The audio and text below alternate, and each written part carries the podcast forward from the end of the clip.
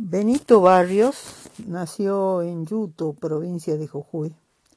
Era hijo de una familia muy humilde, no tenía papá, solo tenía una mamá que era muy trabajadora y hermanas, o sea, él era el hombre de la casa y su mamá y sus hermanas lo querían un montón, pero dependían totalmente de él. Con mucho sacrificio se fue a estudiar medicina y, una y recién recibido volvió a, a, su pueblo para ejercer. Ahí eh, conoció a su a la que después fue su esposa, una maestra de La Rioja, que trabajaba también en Yuto. Era una persona muy sensible y el, y el dolor del otro lo, lo acababa, lo sentía, lo, compartía. Eh, luchaba mucho contra el modelo médico hegemónico, con esta idea de médico paciente, la autoridad, de, el poder que da el saber. Él luchaba contra eso, él buscaba siempre la empatía de los pacientes. Intelectualmente era muy estudioso, eh, sus conocimientos médicos eran muy, muy sólidos y, y además tenía un, ojo clínico, lo que se llama un ojo clínico. Él te veía y sabía qué pasaba. Eh, decía que había que escuchar a los pacientes porque iba a verlo el paciente con algún padecimiento y eso era importante, había que darle bola a las necesidades de las personas. Alguna vez me contó que una mujer fue a la guardia del hospital de Yuto y le dijo, quiero que me revise para ver si soy bruja. Él, muy serio, le preguntó, ¿usted en su casa dónde pone la escoba? Y la mujer le dijo en tal lugar, ah, no pone, eh, la escoba se queda ahí toda la noche, sí. Y usted eh, eh, duerme bien, no se despierta a las 12, toda la noche a las 12 de la noche. y le, le, pidió que se abra, saque, que se suelte el pelo y se lo, lo hizo este, lo levantó y lo soltó varias veces y muy serio, todo muy serio, en un reconocimiento muy serio como cualquier reconocimiento médico. Y le dio el diagnóstico, señora, usted no es bruja. Entonces la mujer le dijo, doctor, por favor me da un certificado que diga que no soy bruja, porque mi vecina dice que yo soy y le, y le contaba a todo el barrio que yo soy bruja. Entonces, por favor, me da un certificado para que yo le lleve a mi vecina. Y él tom tomó el recetario y escribió, certifico que la señora fulana de tal no es bruja.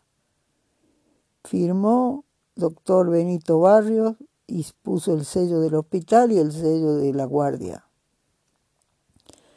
Eso es lo que buscaba la mujer y eso es lo que él le dio.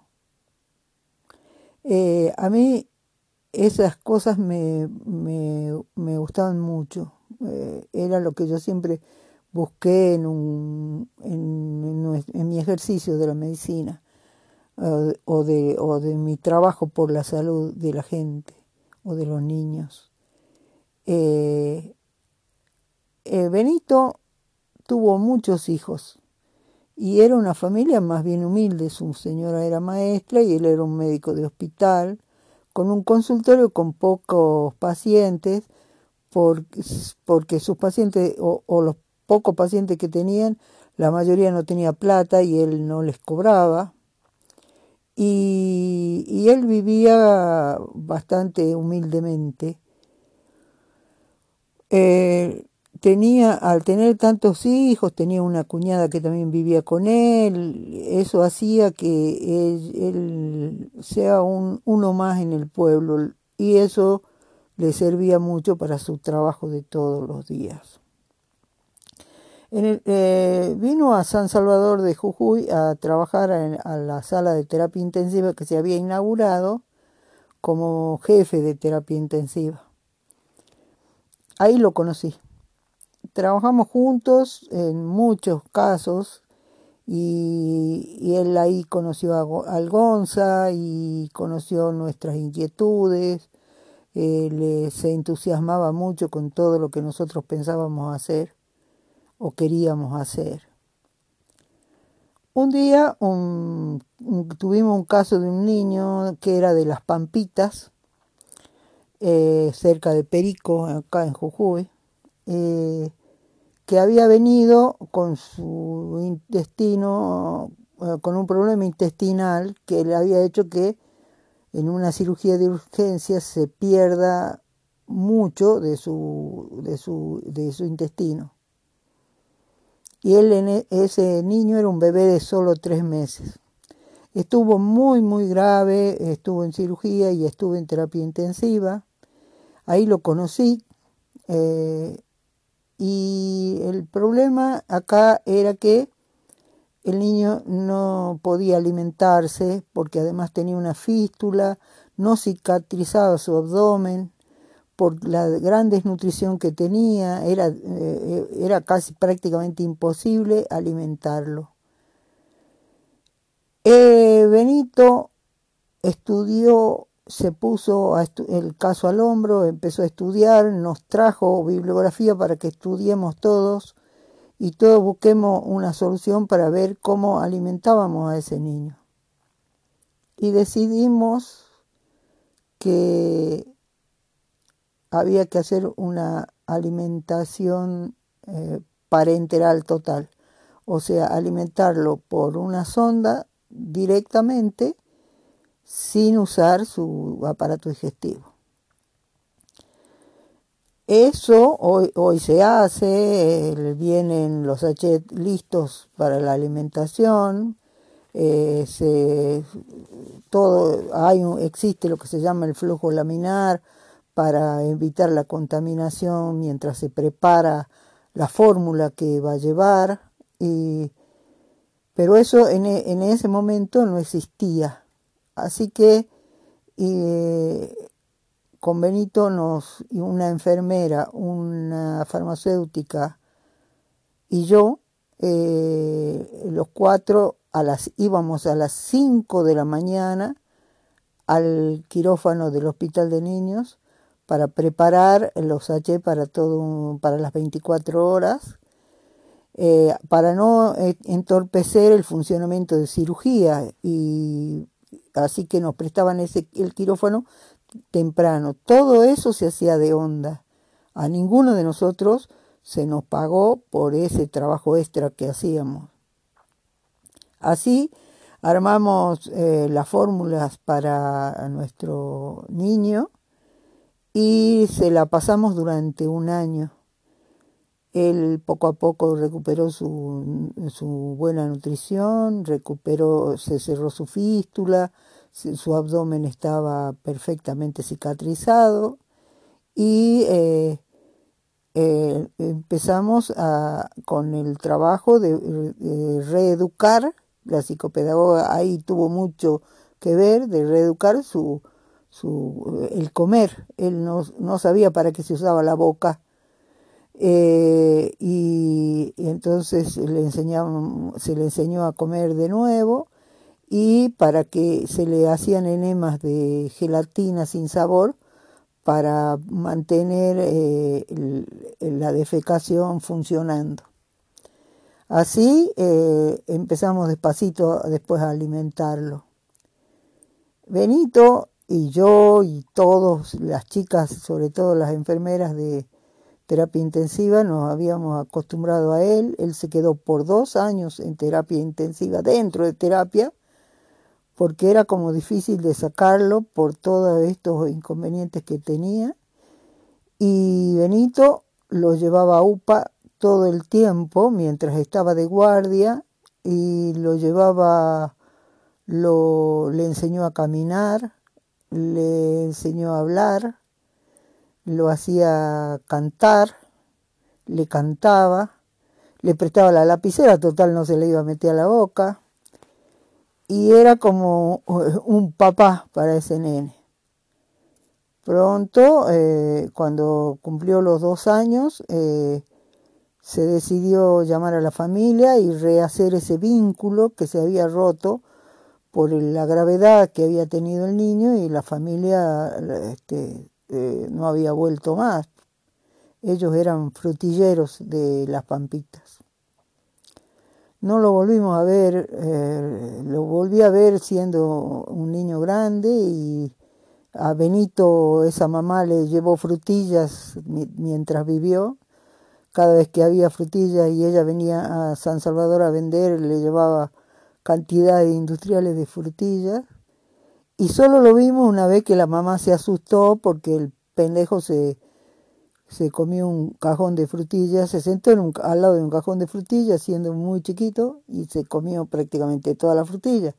Pensábamos que iba a tener una muy grande diarrea por, por su problema intestinal y el pendejo ni siquiera, no le pasó nada, no le pasó absolutamente nada.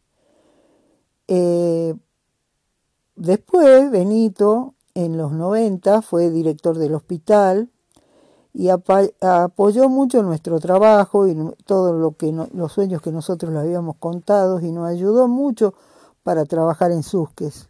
Hizo que sea, sea eh, grande nuestra extensión hospitalaria para que Susques fue, quede a cargo del hospital de niños y y durante 10 años trabajamos con él, apoyándonos desde acá como director, eh, y el Gonza y yo trabajamos en Susques.